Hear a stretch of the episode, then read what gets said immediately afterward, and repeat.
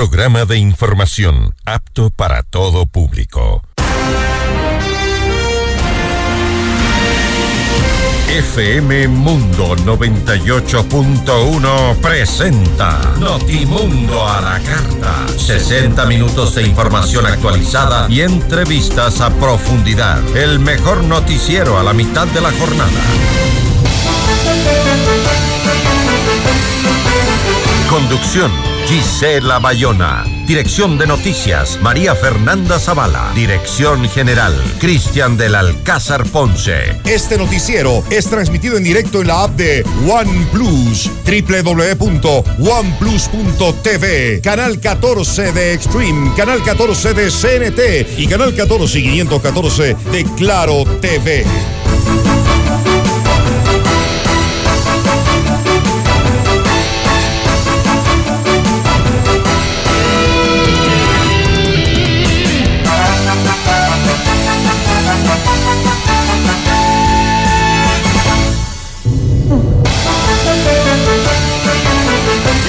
¿Qué tal? ¿Cómo están? Muy buenas tardes con todos. Es un gusto poder acompañarlos nuevamente con toda la información en Notimundo a la carta.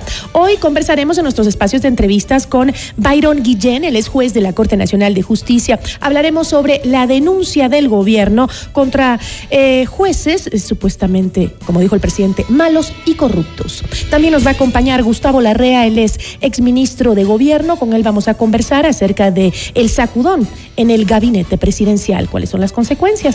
Bienvenidos.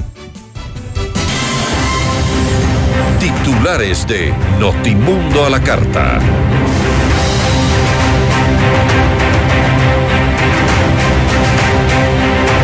Sacudón en el gabinete presidencial. Esta tarde se posesionarán nuevas autoridades. Henry Cucalón sería el nuevo ministro de gobierno. Aparicio Caicedo y Francisco Jiménez renuncian a sus cargos de consejero y ministro de gobierno respectivamente. Iván Correa, secretario general de la Administración Pública, también dio un paso al costado. Extraoficialmente se conoce de su renuncia. Eh, Sebastián Corral, actual embajador en Londres, fue propuesto para este cargo.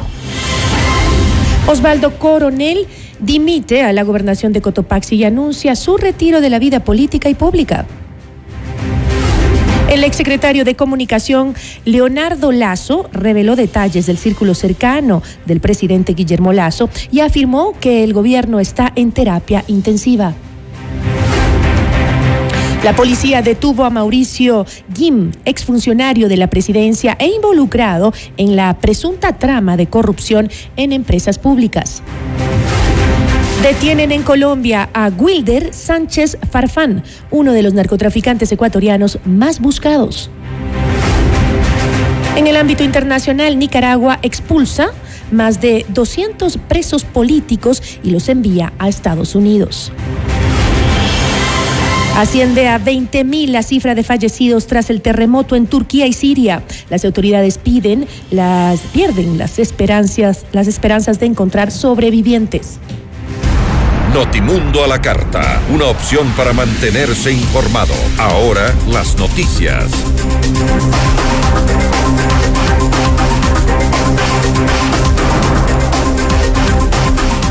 Francisco Jiménez renunció a su cargo de ministro de Gobierno. En su puesto se posesionaría al exasambleísta del Partido Social Cristiano Henry Cucalón.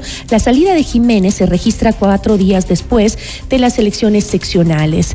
En ese proceso también se realizó la consulta popular en que la ciudadanía votó en contra de las preguntas planteadas por el presidente Guillermo Lazo. Mediante una carta, Jiménez escribió que no es fácil dirigir un país donde los adversarios políticos siempre agazapados para asestar un golpe con herramientas que frecuentemente no son legítimas. Henry Cucalón, quien ocuparía el nuevo eh, cargo de ministro de Gobierno, ha sido duramente, eh, ha sido durante dos eh, periodos asambleísta del Partido Social Cristiano, entre el 2013 y el 2021. En 2020, su nombre estuvo en la terna que el socialcristianismo analizó para una posible candidatura presidencial. Pero finalmente el partido concretó una alianza electoral con el movimiento Creo para la postulación de Lazo. Aparicio Caicedo, uno de los hombres más cercanos del presidente Guillermo Lazo, renunció a la Consejería de Gobierno que asumió en agosto de 2022. Según su carta de dimisión dirigida al mandatario, su salida responde a la necesidad de cambios en el gabinete. Nunca podré terminar de agradecer el honor que ha sido para mí servirlo como consejero de gobierno inicia la carta de Caicedo. Sobre las motivaciones de su renuncia, destacó que su misión en el cargo se ha agotado. Además, indicó que con esta decisión pretende permitir una renovación de energías que el gobierno y el país ameritan. Pese a ello, señaló que su dimisión no significa que se alejará del proyecto común, porque seguirá trabajando desde otras trincheras, dijo. Y el presidente de la República propuso la Secretaría General de la Administración al actual embajador en Londres, Sebastián Corral, según se conoció de manera extraoficial de fuentes confiables. Corral reemplazaría a Iván Correa, quien habría presentado su renuncia la noche del miércoles 8 de febrero. Osvaldo Coronel se suma a la lista de renuncias. Él dimitió de su cargo de gobernador de Cotopaxi y anunció su retiro de la vida política y pública mediante una rueda de prensa previo al ejercicio de un simulacro por el volcán Cotopaxi. Coronel resaltó que enfocó su trabajo en los sectores más vulnerables de la provincia. Con la voz entrecortada, leyó la carta que dirigió al presidente Guillermo Lazo y le agradeció por la confianza que él encomendó al inicio de su gestión. Leonardo Lazo, exsecretario de Comunicación del Gobierno, escribió una carta abierta al presidente Guillermo Lazo a propósito de la derrota de la consulta popular. El gobierno todavía mide las consecuencias de la votación, por la que también avanza el reconteo de un 15% de actas. Lazo fue el segundo secretario de Comunicación, relató en esa misiva eh, digital lo que sucedió antes y después de que se conoció la decisión de ir por la consulta popular. Lazo cuenta las diferencias con el actual ministro Francisco Jiménez, luego del paro nacional de la CONAIE, que para el autor sería el origen de la derrota. El 1 de julio, cuando se firmó el acta que ponía fin al paro,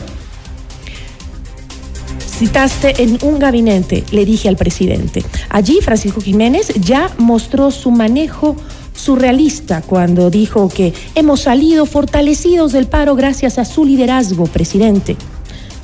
Comenté con varios ministros que eso era una barbaridad, porque la realidad era que ISA se cansó de patearnos en el suelo y se fue, aplaudido por la gente sobre, eh, por la gente pobre, porque logró que Lazo baje la gasolina, cita el texto. El exsecretario Lazo al final le ofrece una salida al presidente. En resumen, cambios en el gabinete ministerial, mejorar la gestión y dar vida a campañas comunicacionales que estarían listas para ser emitidas.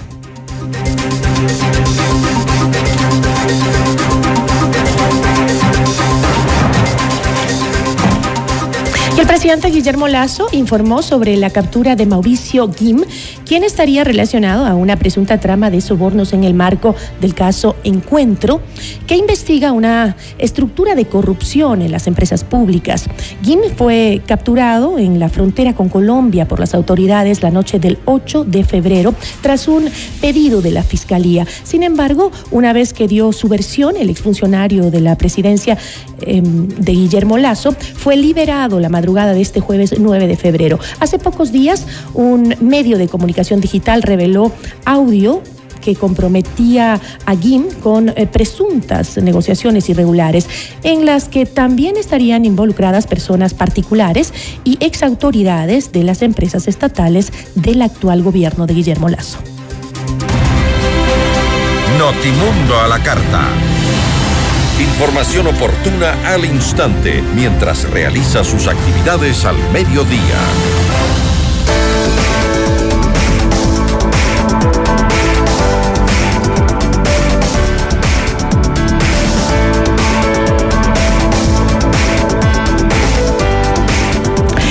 Vaca transformamos imposibles en posibles y sueños en libertad, porque con un Toyota exonerado todo es posible. En Casa Vaca recibes asesoría personalizada en la compra de tu Toyota libre de impuestos. Toyota es Vaca. Beneficio exclusivo para personas con discapacidad presentando el documento habilitante.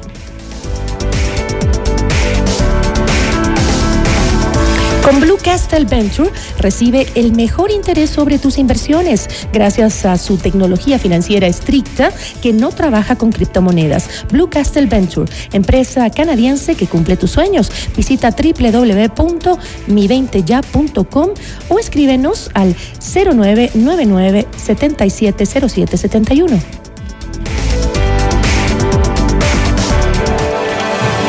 Regresamos en instantes con Gisela Bayona en Notimundo a la Carta. Decisiones con Jorge Ortiz. Viernes 8 horas. Reprise sábado 12 horas y domingo 10 horas. Inicio del espacio publicitario. Con el auspicio de Banco Guayaquil. Primero tú. FM Mundo presenta Minuto Forbes con Cristian del Alcázar Ponce.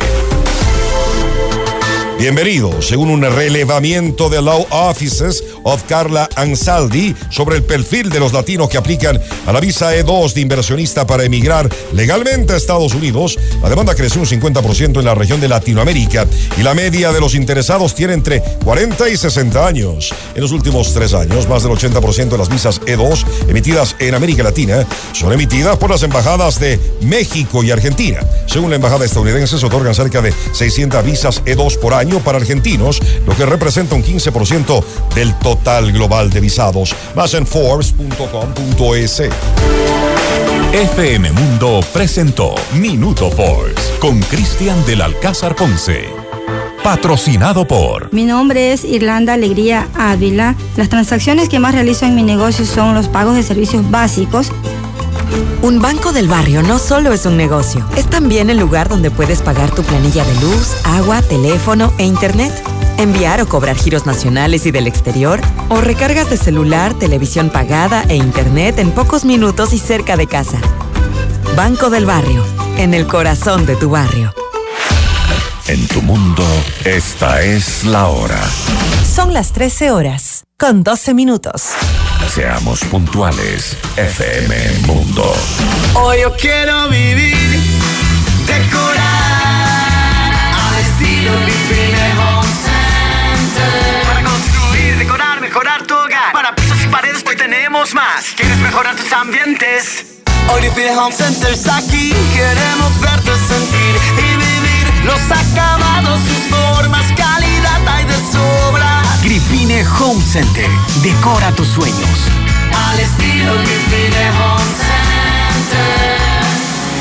No existe una segunda primera impresión. Ven a conocer la torre corporativa de I Am Beyond Stars by Le Park. El proyecto ideal para tu oficina con ambientes modernos, amenities, terraza para negocios, espacios de coworking, gimnasio, spa, golf ranch y mucho más. Invierte en el proyecto de más rápida conversión de ventas en Quito con tecnología, sostenibilidad, servicios y el diseño exclusivo de grandes profesionales como Adriana Hoyos, Gabriela Sommerfield y Cristian Vice. Visítanos en República del Salvador y Moscú. Llama al 09 854-6364 o ingresa en iambeyondthestars.com, un negocio del más alto nivel. Universidad UTE presenta Seminario Internacional Protección Internacional de los Derechos Humanos y su Valor Jurídico en Ecuador, un evento dirigido a abogados, jueces, estudiantes de Derecho y servidores públicos. Este 15 de febrero de 8.30 a 14 horas en el Swiss Hotel. Para inscripción y más información ingresa a www.seminariopibh2023.es con el apoyo del Consejo de la Judicatura y del Instituto Internacional de Responsabilidad Social y Derechos Humanos. Aforo limitado. En vivo, lo mejor de nuestra programación desde tu teléfono móvil. Descarga nuestra increíble app FM Mundo 98.1. Fin de la publicidad. Este noticiero es transmitido en directo en la app de OnePlus, www.oneplus.tv, canal 14 de Extreme, canal 14 de CNT y canal 14 y 514 de Claro TV. Continuamos en Notimundo a la Carta, una opción para mantenerse informado con Gisela Bayona.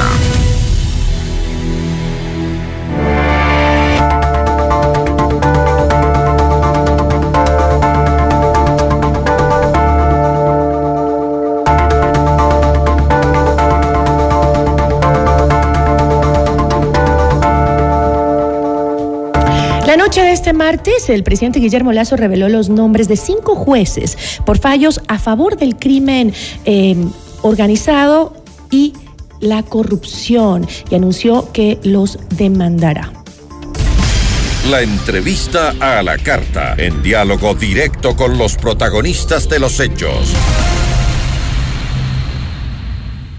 Nos acompaña el juez de la Corte Nacional de Justicia, Byron Guillén. ¿Cómo está, doctor? Muy buenas tardes. Gracias por estar con nosotros. Muy buenas tardes. Buenas tardes al Ecuador. Gracias por la entrevista.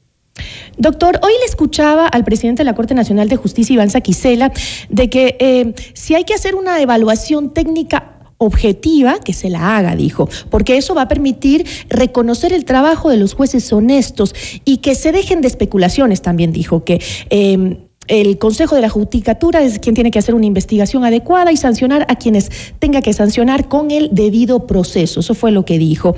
Eh, pero la corrupción en el sistema de justicia, doctor, no es nueva, no es algo que nos sorprenda.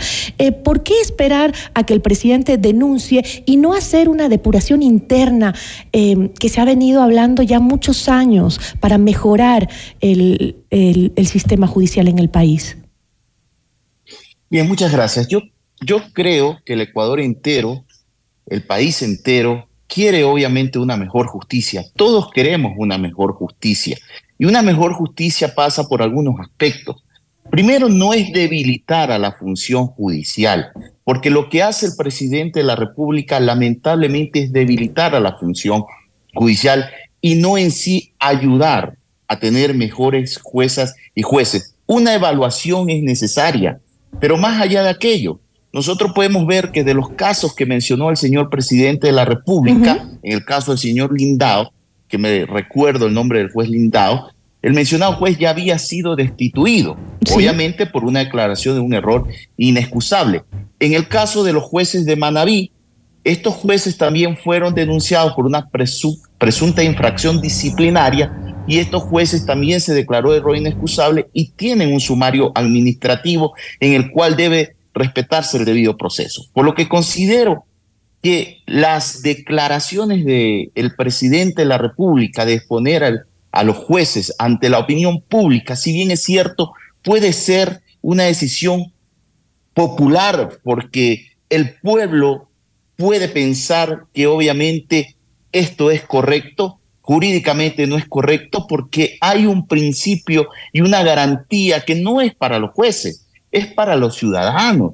La garantía de esa independencia externa va a proteger que cuando el juez tenga que tomar una decisión, esa decisión que tenga que tomar el juez la tome solamente en méritos del proceso.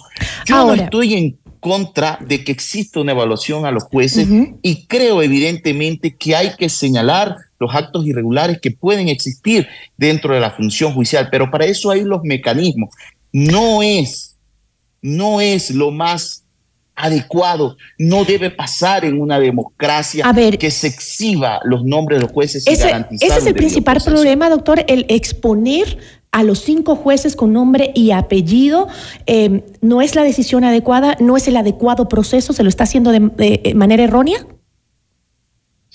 El presidente de la República desconoce o no está bien asesorado respecto a sus facultades y a esta independencia externa. Y también olvida que hay un derecho al buen nombre, la honra y la reputación que tiene una persona, incluidos los jueces, que son también seres humanos y que son personas que también tienen el derecho al debido proceso.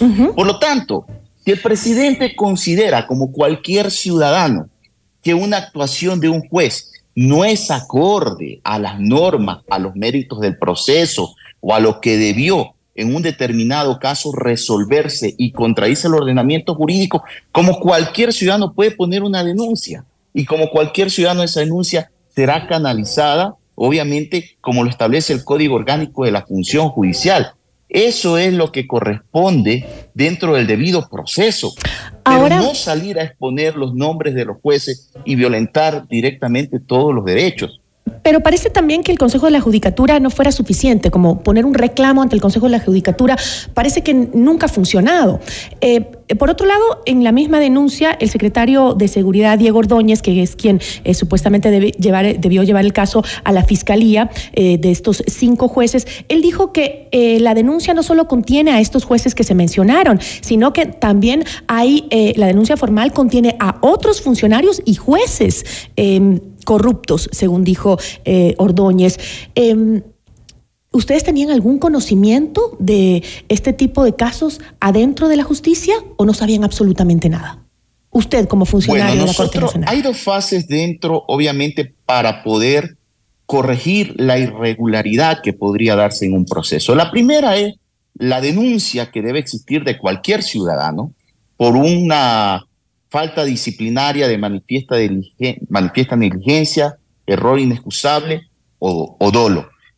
Entonces los jueces de alzada son los que declaran si existió el dolo, la manifiesta negligencia, el error inexcusable. Y posteriormente es la otra fase, ya la fase eh, del proceso administrativo que lo lleva el Consejo de la Judicatura y en el cual se determina si el juez tiene que ser destituido, si tiene que ser suspendido e incluso si existe alguna conducta penalmente relevante que deba ser investigada por la Fiscalía General del Estado. Lo que yo sí sostengo y sostendré es que si el presidente de la República o cualquier ciudadano pone una denuncia, debe hacerlo con algún sustento mínimo.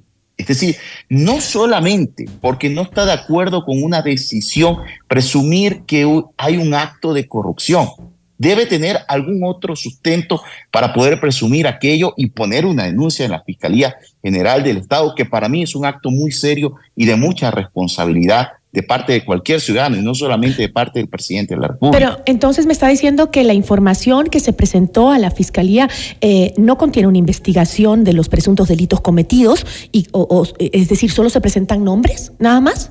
No conozco, no conozco la denuncia porque obviamente al ser una indagación previa de carácter reservado y obviamente para proteger los nombres, por lo menos la constitución del el Código Orgánico, la función judicial, el Código Orgánico Integral Penal le dan este carácter de reservado justamente para proteger el buen nombre y la imagen.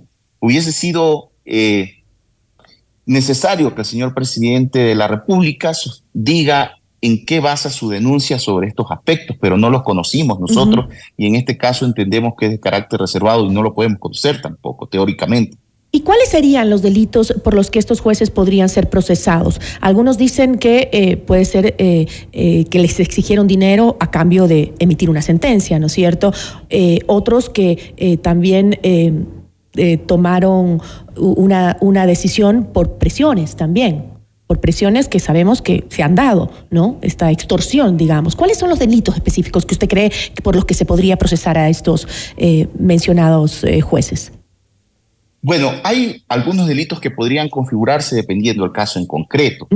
Podría ser un cohecho, podría ser un tráfico de influencia, podría ser un prevaricato también, podría ser una asociación ilícita, si es que se encuentran, obviamente, eh, los méritos del proceso para aquello. Hay varios delitos que podrían configurarse en diferentes casos. Pero ¿qué pasa, por ejemplo, qué pasa, por ejemplo, aquel juez que estoy segura que pasa con este nivel de narcotráfico y su penetración en, en diferentes segmentos del Estado, el que te extorsionen, van y yo conozco a tu familia, a tu hijo, a, a toda tu familia, voy a matarlo si no fallas en mi favor. En ese caso. Bueno, todo juez o cualquier funcionario de la fiscalía que sea sometido a una amenaza, a una intimidación, tiene la obligación de denunciarlo y solicitar la protección. Obviamente aquí hay otros aspectos, si esa protección es efectiva, no es efectiva, y nadie está negando de que esas situaciones no existan.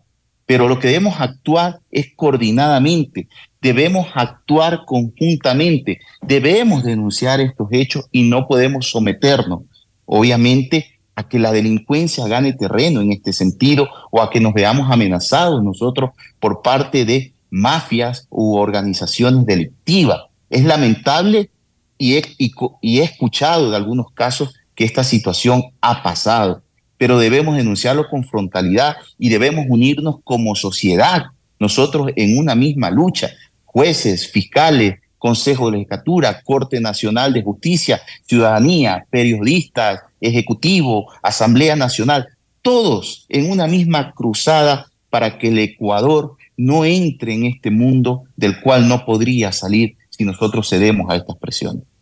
Y un tema que usted mencionó es, y creo que es clave ahí, ¿no? Porque también se ha hablado mucho eh, de la poca seguridad y respaldo que tienen los funcionarios judiciales para eh, procesar a delincuentes de alta peligrosidad o miembros de estas bandas organizadas de narcotráfico. ¿Cuál sería el requerimiento para evitar que eh, los jueces sean justamente víctimas de esta extorsión, ¿no? Porque esto debe estar sucediendo mucho en muchos sectores del país. ¿Cuál sería el requerimiento que se le debe hacer al gobierno para decir, bueno, o sea, qué mecanismo ponemos detrás para sostener al sistema judicial y para que los jueces puedan hacer su trabajo?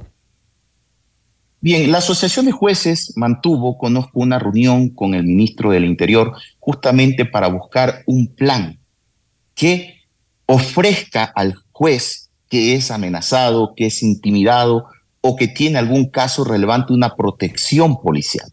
Se está trabajando, conozco, en una reglamentación al respecto, en un protocolo de seguridad, pero entendemos también las limitaciones de la Policía Nacional, pero el gobierno, la Policía Nacional, el ministro del Interior, tiene que tomar en cuenta justamente que si queremos una mejor justicia, si queremos que los fiscales, porque no solamente hay que hablar de los jueces, sino también de los fiscales, actúen sin ninguna presión, sin ningún miedo, debemos brindarles también esa seguridad jurídica. No se la puede brindar a todos los jueces, pero sí hay que hacer un análisis de los casos más relevantes, de las zonas más peligrosas, de los jueces que tienen los casos más relevantes de organizaciones delictivas y todo lo demás, para que ese juez sea protegido. En la provincia de Manaví, no hace muchos días, tuvimos un lamentable atentado contra una jueza y un secretario. El secretario aún se encuentra en peligro. La jueza, según la información que tengo, está estable, pero es lamentable. ¿Y cuál es el mensaje de la sociedad? Perdón, ¿cuál es el mensaje de la delincuencia a la función judicial, a la sociedad? Que nadie está protegido. Ese es el mensaje y no podemos nosotros dejar que ese mensaje cale en la sociedad, que cale en la función judicial. No podemos permitir nosotros aquello. Debemos luchar contra aquello, pero debemos hacerlo articuladamente. El presidente de la Corte Nacional de Justicia, el Consejo de la Judicatura, la Asamblea, el Ejecutivo. Debemos el presidente lo dijo, doctor. finalidad. El presidente dijo exactamente lo que usted está mencionando, que deben unirse instituciones del Estado para sumarse a esta cruzada por la seguridad. Eh, pero ahora, ¿cómo puede sumarse eh, la, institución judicial? ¿Cómo puede trabajar también para evitar que estas cosas sucedas, sucedan y unirse a esta cruzada? Ya que usted ha mencionado algunas deficiencias que se encuentran en el país para poder proteger el trabajo de eh, los jueces, porque repito, esto no es nuevo, esto no es de hoy. El tema de la corrupción dentro de la justicia viene de años. Y, por ejemplo, ¿por qué no se propone algo por eh, que el Consejo de la Judicatura revise las cuentas de los funcionarios judiciales cada mes? para evitar que justamente entren dineros que no deben entrar y que vendrían pues de alguna negociación eh, ilegal. Bien, dentro de la administración pública solo se puede hacer lo que está permitido por la ley. Si queremos ir a esa regulación que usted está manifestando, que la considero jurídicamente viable, debemos ir a una reforma al Código Orgánico de la Función Judicial, debemos ir a una reforma a las potestades y atribuciones del Consejo de la Judicatura, porque tenemos una Contraloría General del Estado, que es obviamente la que tiene que revisar el patrimonio de cada una de las juezas y jueces del país. Entonces, hay potestades y atribuciones que le corresponde a cada organismo.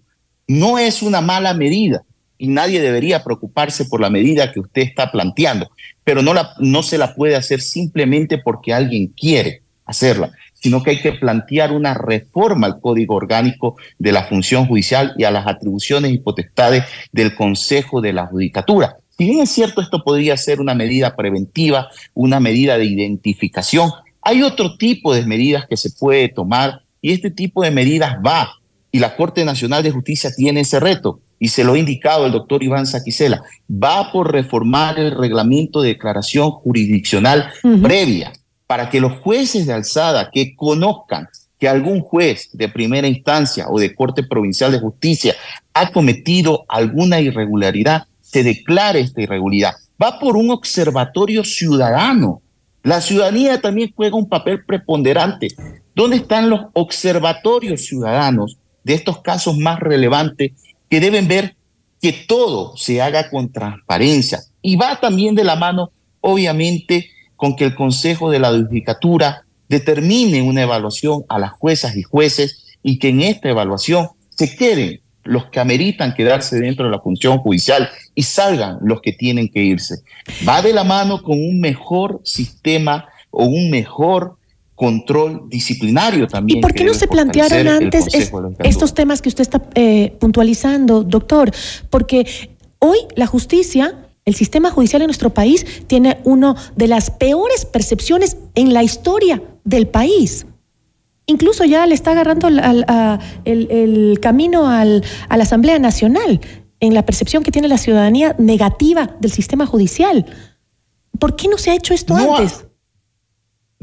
no hay que, no hay que generalizar. Es cierto. Nunca me han gustado a mí las generalizaciones. Dentro de la función judicial hay buenas juezas y jueces hay buenos fiscales, pero también hay malos fiscales y hay malos jueces. Y sí, no está la función judicial dentro de la percepción ciudadana en su mejor nivel. Eso hay que reconocerlo, no hay que negarlo. Y para aquello, nosotros dentro de la Corte Nacional de Justicia hemos propuesto algunas cosas, entre esto la reforma al reglamento de declaración jurisdiccional previa. Entre eso hemos hecho múltiples declaraciones jurisdiccionales previas. Lo que pasa es que estas cosas tampoco se hace conocer a la ciudadanía.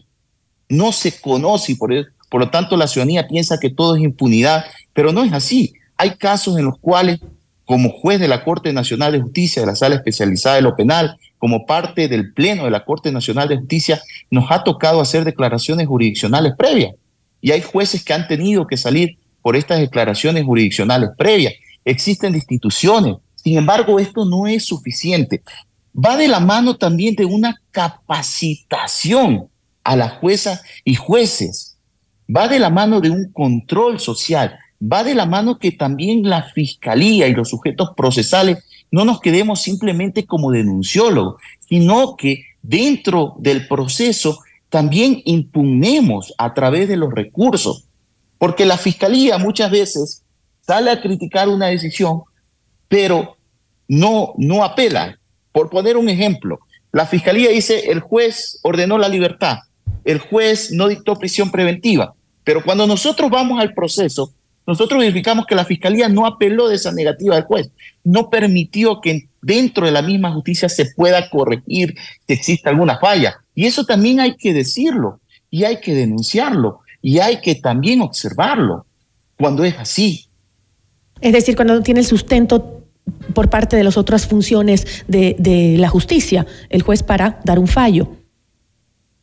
Correcto, va de la mano para, por, para que los propios recursos permiten corregir, permiten corregir los propios recursos las violaciones procesales que haya cometido un juez o las violaciones de cualquier otro carácter que un juez haya incurrido dentro de un proceso. Pero esto debe permitirse a través de la impugnación, a través de los recursos, y no solamente quedarnos en la denuncia. Yo le agradezco muchísimo. Esperemos que se haga realidad todas estos, eh, estas opciones o propuestas que hay dentro de la misma eh, función judicial para poder mejorar el sistema, no solo por la mala percepción que tienen ante la ciudadanía, sino por el momento crítico que vive la seguridad en nuestro país. Doctor, muchísimas gracias. Muchas gracias a usted, gracias al Ecuador. Byron Guillén, juez de la Corte Nacional de Justicia. Regresamos en instantes con Gisela Bayona en Notimundo a la Carta. Decisiones con Jorge Ortiz. Viernes 8 horas. Reprise sábado 12 horas y domingo 10 horas. Inicio del espacio publicitario. Y ahora, el mundo del deporte con Eduardo Andino. Hola, ¿qué tal amigos y amigas? A continuación las últimas noticias en el mundo del deporte. El futbolista ecuatoriano Darío Aymar llega hoy a Quito para firmar su contrato con el Club Deportivo El Nacional eh, y desde mañana sumarse a los entrenamientos. Aymar, de 28 años, seguirá su carrera en el equipo militar eh, después de jugar siete temporadas en Barcelona. Los puros criollos oficializarán la contratación del zaguero en las próximas horas una vez que el equipo regrese de Bolivia por su participación en la fase 1 de la Copa Libertadores. En principio, Aymar llega en condición de libre por una temporada. El Nacional suma así a su décimo tercer refuerzo para este 2023. Hasta aquí el mundo del deporte con Eduardo Andino. Llega Ecuador Ara Malikian, el genio del violín. Un espectáculo extraordinario del más alto nivel. The Ara Malikian World Tour. Su virtuosismo te hará vivir la música de un modo emocionante, diferente entre lo clásico del violín y la irreverencia del rock. Una experiencia única. Quito, 18 de mayo, Teatro Nacional Casa de la Cultura. Entradas definitivas y a la venta en ticketshow.com.es. Río Centro, Mall El Jardín, Paseo San Francisco. 3, 6 y 10 meses sin intereses con tarjetas Produbanco. Ara Malikian te lo trae Top Shows. Almorzar en Pícaro. De martes a viernes, de 13 a 16 horas, disfruta de nuestro lunch Pícaro por solo 18 dólares incluido impuestos. Entrada, plato fuerte, postre y bebida soft con deliciosas opciones. De entrada, ceviche de pescado estilo hippie japa, locro de papa, sopa de tortilla o ensalada del huerto. De plato fuerte, costillas barbecue, beef en salsa de champiñones o la pimienta, risotto de hongos o grilled chicken. Y de postre, cheesecake de frutos rojos, brownie con helado o bomba de maracuyá. Reserva al 099-074-0000. Estamos ubicados en Cristóbal Gangotena e Isabela Católica. Pícaro Resto Grill, las cosas ricas de la vida. Descarga nuestra increíble app FM Mundo 98.1 para escucharnos y vernos en vivo. Hasta aquí la publicidad. Este noticiero es transmitido en directo en la app de OnePlus, www.oneplus.tv, canal 14 de Extreme, canal 14 de CNT y canal 14 y 514 de Claro TV. Continuamos en Notimundo a la Carta, una opción para mantenerse informado con Gisela Bayona. Notimundo a la Carta, una opción para mantenerse informado. Ahora las noticias.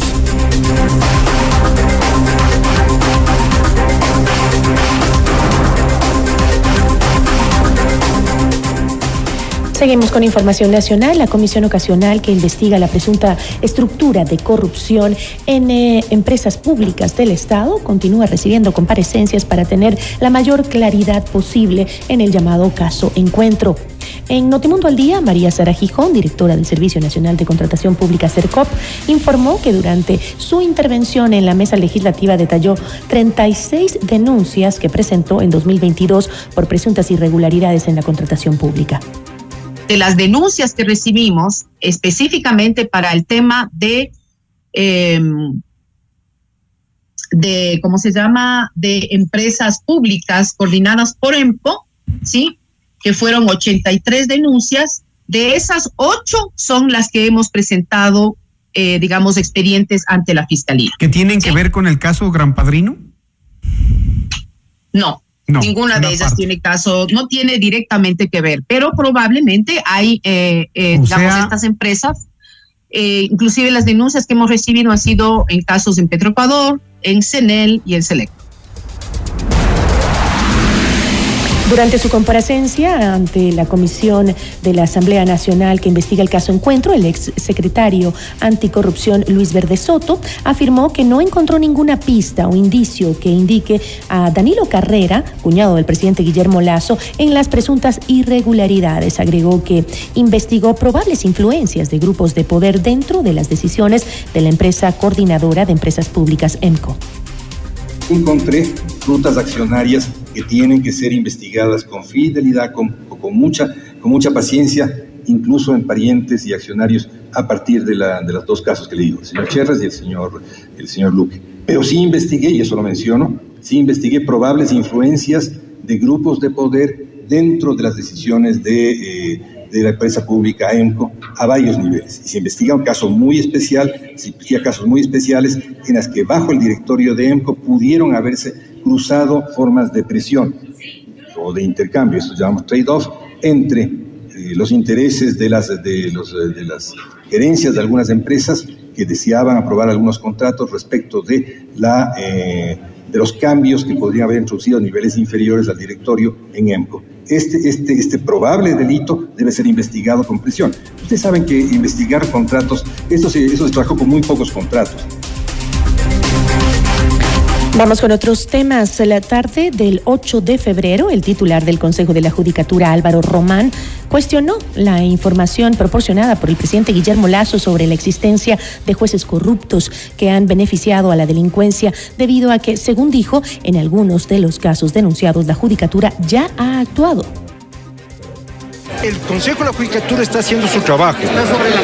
Está haciendo su trabajo y por lo tanto eh, me parece que el señor presidente eh, no tiene esta retroalimentación de sus asesores y creo que cae en, eh, en descalificaciones hacia la justicia por elementos que aparentemente o supuestamente han cometido infracción.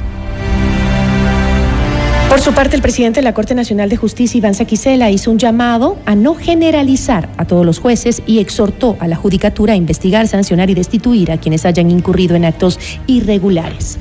Como hombres de derecho no podemos opinar sino jurídicamente. Eso significa de que si es que existen actos irregulares, como los ha denunciado el señor presidente de la República, el Consejo de la Judicatura debe investigar. Y esa investigación es importante, porque si es que hay responsables, se tiene que sancionar y se tiene que destituir, porque hay actos irregulares. Nosotros pensamos que es importante no generalizar al sistema de justicia. Notimundo a la carta. Información oportuna al instante mientras realiza sus actividades al mediodía.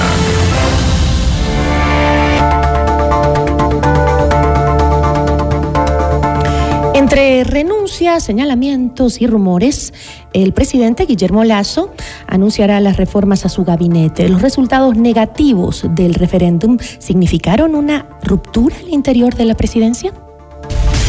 La entrevista a la carta, en diálogo directo con los protagonistas de los hechos. Nos acompaña Gustavo Larrea, exministro de Gobierno. ¿Cómo está? Muy buenas tardes. Buenas tardes, es un gusto poder compartir esta entrevista con su audiencia y con usted. Muchísimas gracias. Eh, Francisco Jiménez que fungía como titular del Ministerio de Gobierno, y Aparicio Caicedo, que hasta hoy se desempeñaba como consejero del presidente Guillermo Lazo, han presentado su renuncia luego de que el exsecretario de Comunicación, Leonardo, Leonardo Lazo, lo señalara como elementos que llevaron a la derrota el referéndum. Bueno, y así hay algunos anuncios que... Eh, que de cierta manera han sorprendido. Aun cuando eh, sus renuncias eran necesarias, según los analistas políticos cercanos al gobierno, eh, siguen las autoridades señalando a sus adversarios como los responsables del declive del gobierno y no a sus propias acciones dentro del gabinete? De alguna manera es así, siempre eh, diría equivocadamente. Cuando hay una derrota política, eh, se tiende a culpar y buscar en otros las responsabilidades. Generalmente en las derrotas políticas, la mayor responsabilidad recae sobre los mismos actores políticos.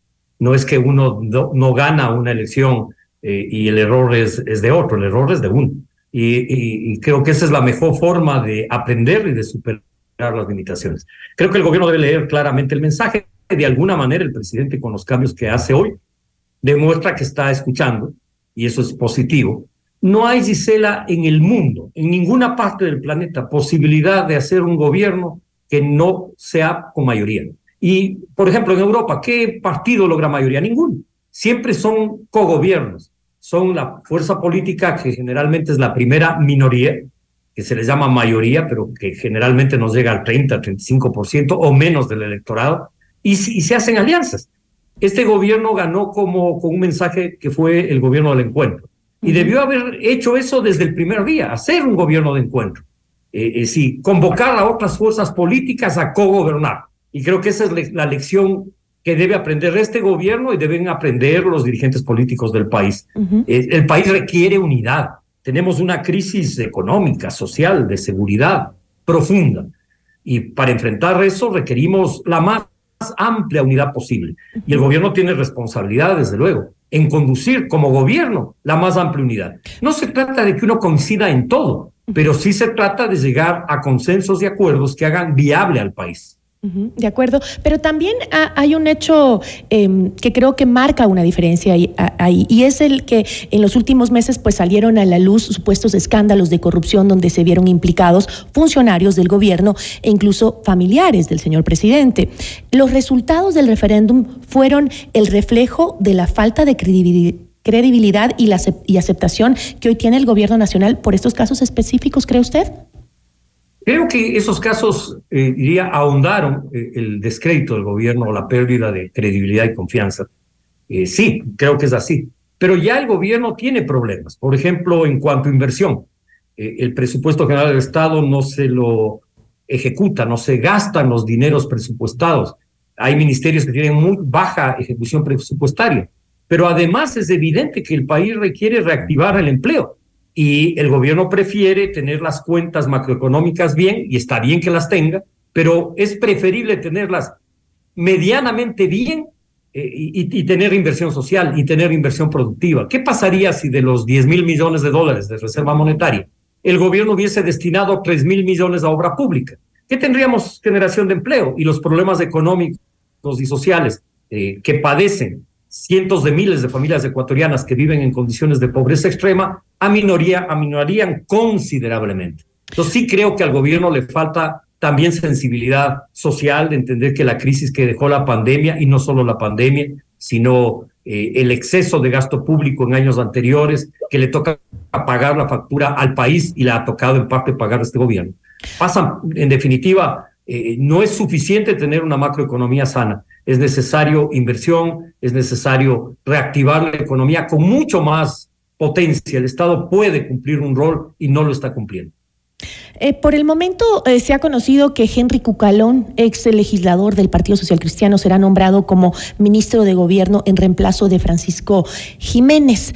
Eh, Cucalón así se, se, lo conoce por su paso en la administración con Jaime Nebot, por su trabajo como eh, asambleísta del Partido Social Cristiano. ¿Por qué el gobierno recurre en este momento a una figura política de un partido que se ha mostrado como opositor duro de este gobierno?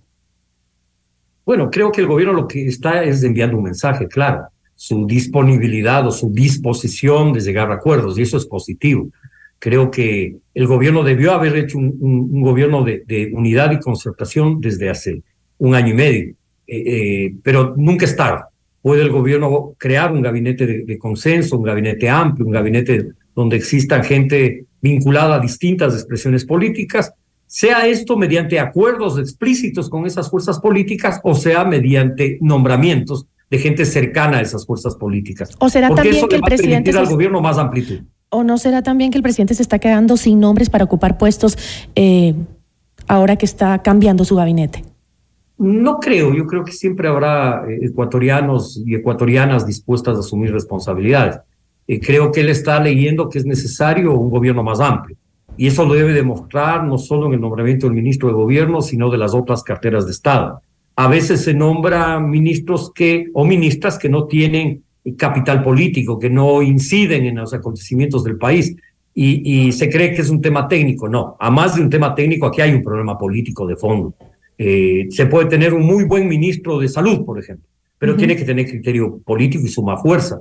De lo contrario, los gobiernos no son viables, no solo aquí, en cualquier parte del mundo. ¿Usted cree que Creo que la lectura que hacen algunas, algunos sectores, de decir, el presidente perdió la consulta y debe renunciar, es errada, desde luego, por una razón muy simple. ¿Qué hubiese pasado cuando perdió Febres Cordero la elección en la consulta que él convocó o el expresidente Sixto Durán? A nadie se le ocurrió pedirle la renuncia. Lo que sí se les ocurrió a todos es pedirle cambios, pedirle que en definitiva haga un gobierno que oiga a los sectores sociales, a las fuerzas eh, eh, políticas y también, desde luego, al sector empresarial. Bueno, pero eh, también hablamos de un gobierno que está sumamente debilitado, ¿no? Y eso le vuelve pues más fácil esa, esa capacidad de, de dialogar, de negociar, de acercarse a otros sectores. Em, ¿Qué espacios le quedarían entonces de acción al gobierno mientras las autoridades em, pues todavía están viendo qué hacen. Eh, yo no creo que se logre rápidamente un acuerdo, una consolidación. Eh, no es tan fácil, no le ha sido fácil desde que inició hasta estos dos años. Así es, Isela, no es una tarea fácil, pero es una tarea ineludible. Tiene que asumirla el gobierno en dos líneas. La una, en, acuerdos y diálogos con todos los sectores.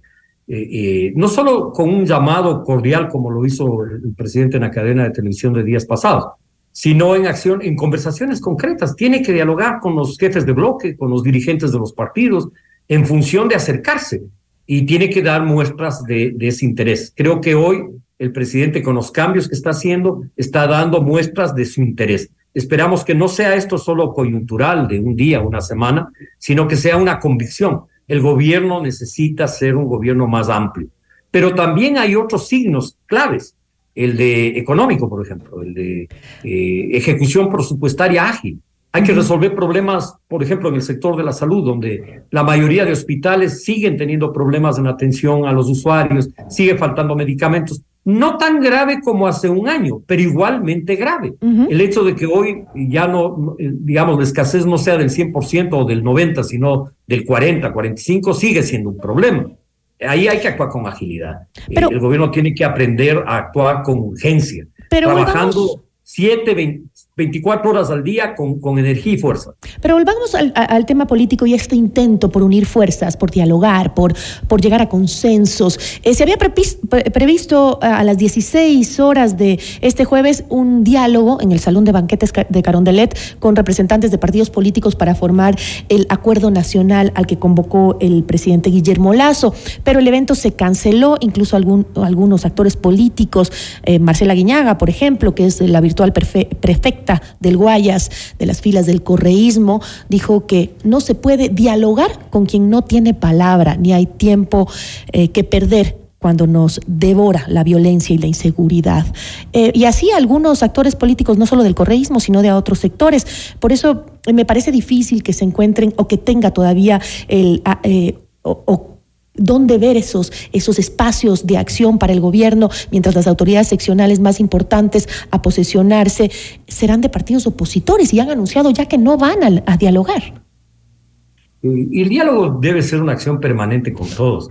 Eh, creo que todo gobierno debe entender que si no dialoga comete un error y creo que el gobierno está en obligación de tener siempre los oídos y las puertas abiertas y, tanto con los sectores con los que tiene afinidad y acuerdo y principalmente con los sectores en los que no tiene afinidad, porque es precisamente a través del diálogo en el que se pueden llegar a acuerdos y hay que aprender a ceder posiciones y creo que el gobierno tiene que comprender que la relación de fuerzas no le es favorable y que requiere acuerdos.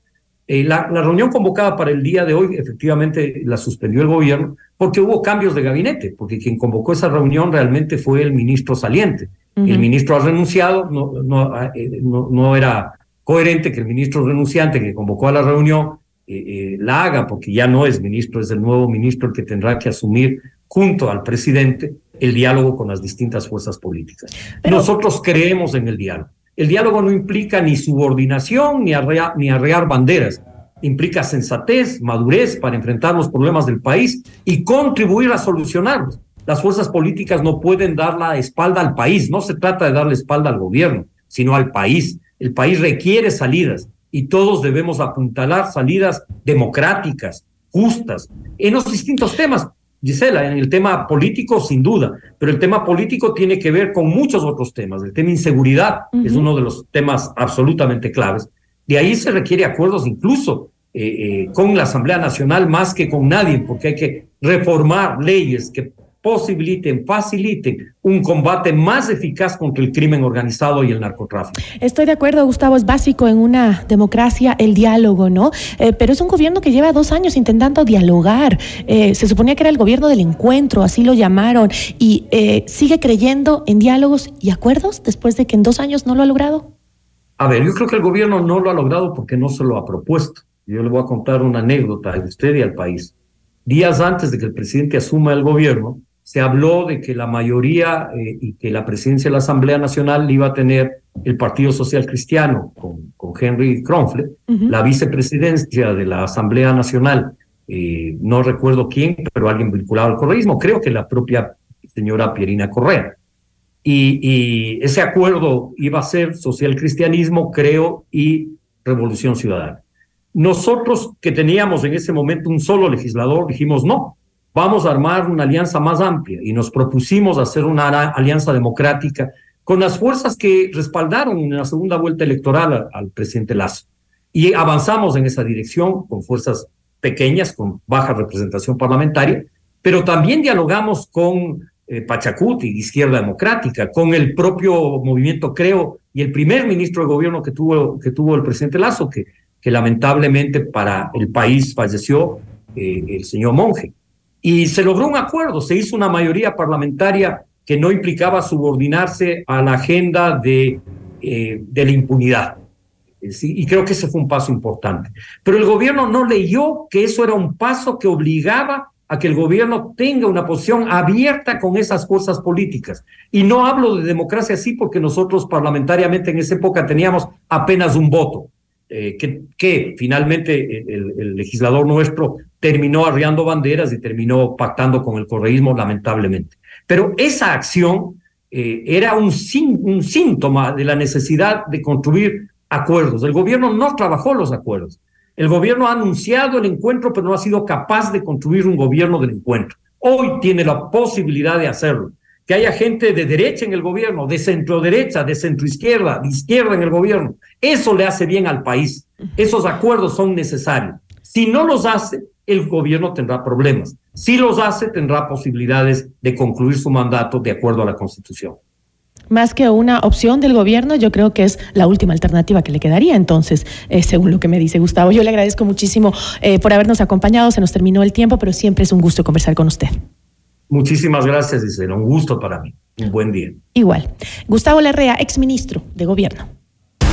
Notimundo a la carta. Una opción para mantenerse informado. Ahora las noticias.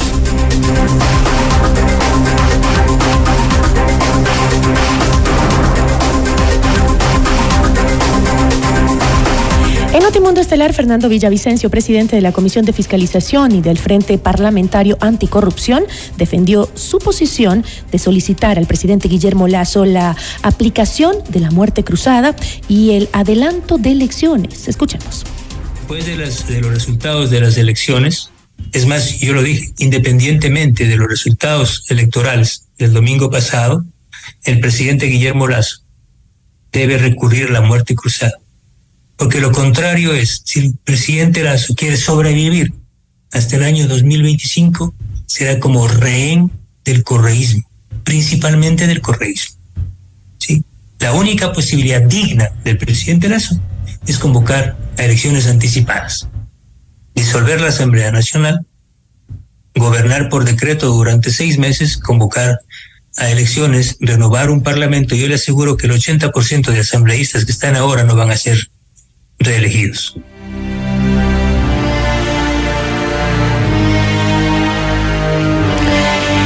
Ministerio de Gobierno solicitó a las autoridades del Consejo Nacional Electoral que actúen con celeridad, transparencia y diligencia en el procesamiento definitivo de los resultados de la consulta popular.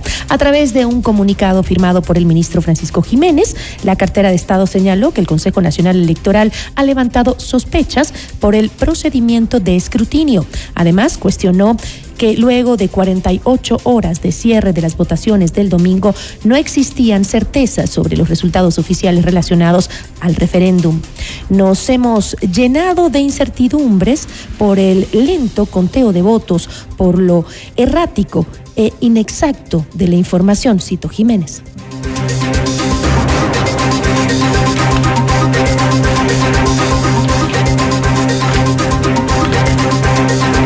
Otro ámbito de la información, Wilder Sánchez Farfán, uno de los narcotraficantes ecuatorianos más buscados, fue capturado en la frontera con Colombia. El ministro del Interior, Juan Zapata, entregó detalles del operativo que realizaron las autoridades para su detención. El operativo conjunto denominado CERES, realizado el 8 de febrero en la ciudad de Pasto, Colombia, entre la Policía de Ecuador y Colombia, se logró la captura de Wilder SF, alias Gato Farfán o Jerry, uno de los narcotraficantes más buscados en el mundo. Integra la lista internacional y es considerado como el blanco de más alto valor para el Estado ecuatoriano. He ahí la importancia de esta operación. Es cabecilla principal del autodenominado Cartel Nueva Generación Ecuador.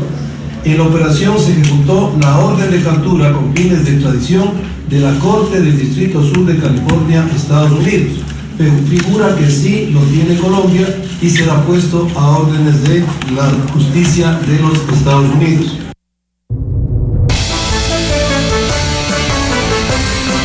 Al menos 222 presos políticos fueron liberados y trasladados desde Nicaragua hacia los Estados Unidos. Berta Valle, esposa del opositor Félix Maradiaga, confirmó la información. Hasta el momento el gobierno de Nicaragua no se ha pronunciado sobre la liberación de este grupo, entre los que estarían opositores al régimen de Daniel Ortega la esperanza de encontrar más sobrevivientes se desvanece para las autoridades y para los rescatistas que trabajan en las zonas afectadas por el potente terremoto que afectó a Turquía y Siria, uno de los más mortíferos en décadas en la región que deja casi 20 mil fallecidos. Así concluimos la información en Notimundo a la carta. Soy Gisela Bayona. Recuerde que para mantenerse bien informado debe seguirnos en nuestras redes sociales. Somos FM Mundo, la radio de las noticias.